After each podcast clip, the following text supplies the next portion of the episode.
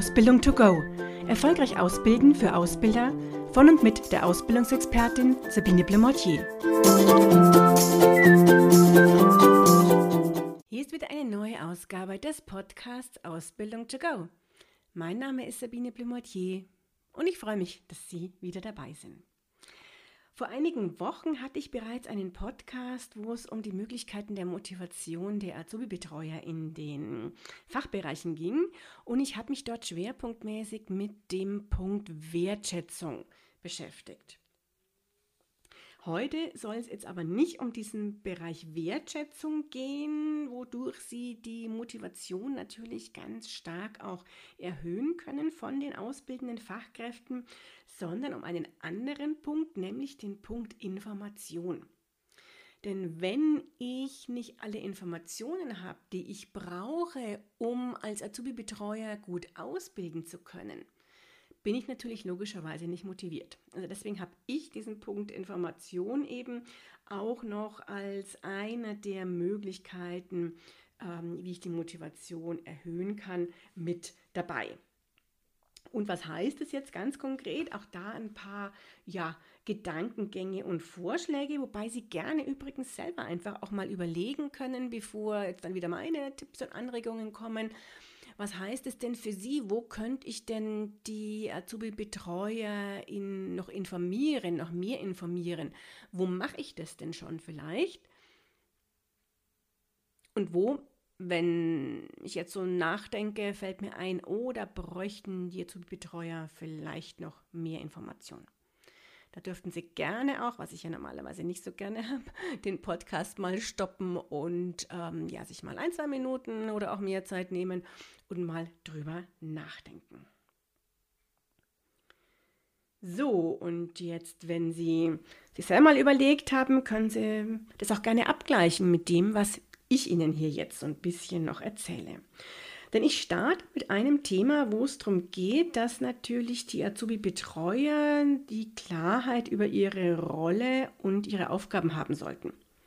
Und das ist ein Thema, wo ich feststelle, ähm, wenn ich Azubi-Trainings, Entschuldigung, nicht Azubi-Trainings, sondern Trainings mit den Azubi-Betreuern ähm, in den Unternehmen halte, das ist bei wenigen definiert. Also es gibt tatsächlich wenig unter Ausbildungsbetriebe, vielleicht sind es auch meine Kunden, ich weiß es nicht, aber ähm, wenige, wo wenn ich dann frage, was gibt es denn schriftlich, wo sind, ist denn niedergelegt, was für Aufgaben diese ausbildenden Fachkräfte konkret haben, was man denen ja auch geben kann und zeigen kann, wo steht das denn geschrieben? Gibt es da einfach mal eine Seite, das muss ja auch nicht viel sein, ähm, wo das runtergeschrieben ist dann haben es definitiv weniger wie 50 Prozent. Also ich würde jetzt spontan sagen, ähm, dass es maximal äh, jedes vierte Unternehmen hat und mir da was äh, zu, zur Trainingsvorbereitung äh, gibt und geben kann, weil ich frage natürlich immer danach, um mich dann noch mehr so ein bisschen firmenspezifisch bei den Inhouse-Trainings vorbereiten zu können.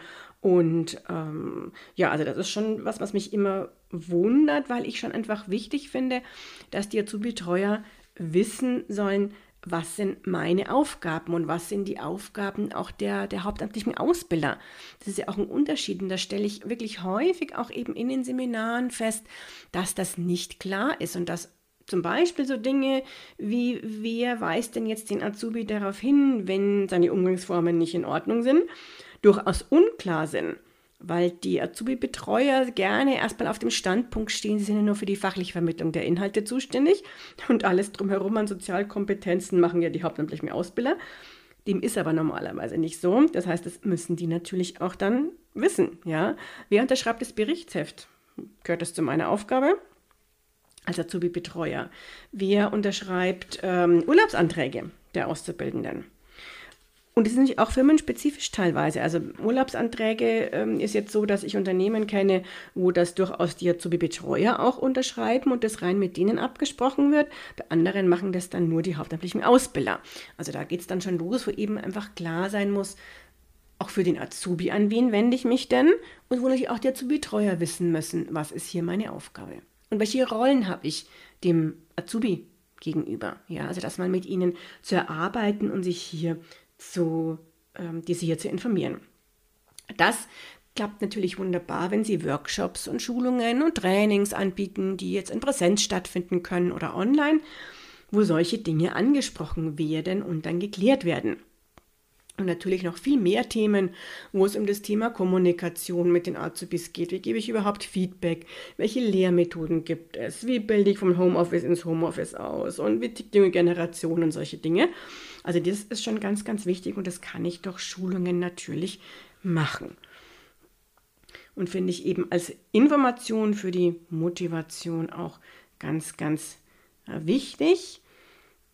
Auch aktuelle Informationen, wenn sich bei Ihnen in der Ausbildung etwas ändert, sei es an den Ansprechpartnern der, der Ausbilder, ähm, irgendwas anders vom, vom Prozess her ähm, abläuft, wenn Azubis gerade ausgelernt haben, eine Übernahmeabteilung suchen, schon gefunden haben, sie eine Bestenehrung haben im, im Unternehmen bei den Azubis, was auch immer, solche Informationen einfach auch an die Azubi-Betreuer weitergeben, dass sie sich informiert fühlen sozusagen. Und das können sie ganz old-fashioned machen, indem sie das, äh, sage ich jetzt mal, in Papierform machen und es dann ähm, ausdrucken wie so eine kleine Zeitschrift für die Azubi-Betreuer. Ist die Frage, inwieweit das heutzutage noch nachhaltig und umweltbewusst ist.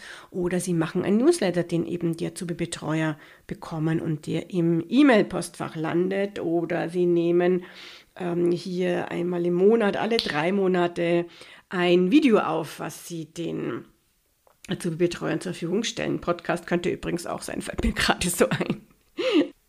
So, und schauen Sie, wie Sie die Azubi-Betreuer noch weiter unterstützen können.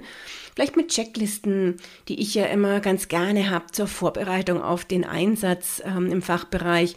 Was ist am ersten Tag zu machen? Was sind so die, die, typischen Aufgaben, die nicht vergessen werden dürften während des Einsatzes? Und was ist so in den letzten Tagen zu tun?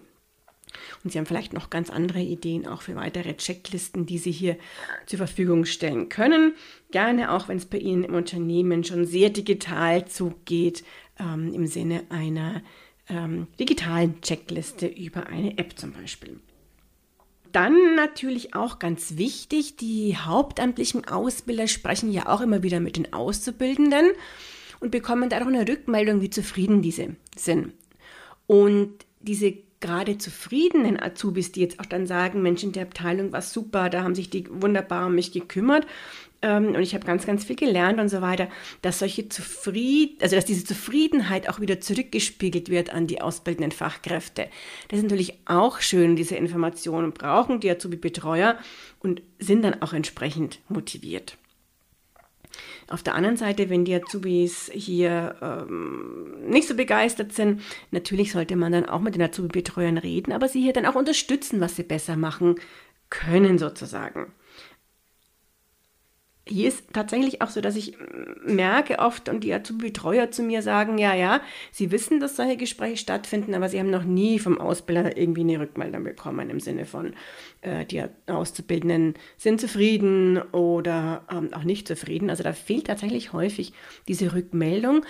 Manchmal wird ja sowas auch mit einem, einem Beurteilungsbogen, einem Feedbackbogen abgefragt und wenn dieser Feedbackbogen aber nicht mit dem Azubi-Betreuer direkt besprochen wird, sondern der nur in Anführungsstrichen abgegeben wird beim hauptamtlichen Ausbilder, kennen da natürlich die Azubi-Betreuer das Ergebnis nicht und wissen nicht, was da angekreuzt ist, nur was sie im Gespräch vielleicht erfragt haben. Und auch da wünschen sich diese natürlich dann eine Rückmeldung. Das führt wieder zu motivierteren ausbildenden Fachkräften. So, das war jetzt fast schon äh, sehr viel äh, Tipps und so ein Sammelsurium an Möglichkeiten, wie Sie die Information der Azubi-Betreuer erhöhen können. Ich habe eigentlich gedacht, dass das für zehn Minuten heute gar nicht reicht sozusagen, aber merke, dass das wunderbar wieder von der Zeit her passt und wünsche Ihnen damit jetzt erstmal Ganz viel Erfolg beim Ausbilden. Schreiben Sie sich die Ideen auf, die Sie die nächsten Tage umsetzen möchten, worüber Sie vielleicht nochmal nachdenken möchten oder mit den anderen Ausbildern bei Ihnen, wenn Sie mehrere sind, sprechen möchten. Ich freue mich, wenn Sie am nächsten Mal wieder dabei sind, wenn es heißt Ausbildung to go. Und schon ist sie wieder vorbei. Eine Folge des Podcasts Ausbildung to go von der Ausbildungsexpertin Sabine Blumotier. Sie möchten noch mehr Tipps für Ausbilder? Dann abonnieren Sie diesen Podcast. Für weitere Ausbildertipps besuchen Sie die Internetseite www.erfolgreich-ausbilden.de.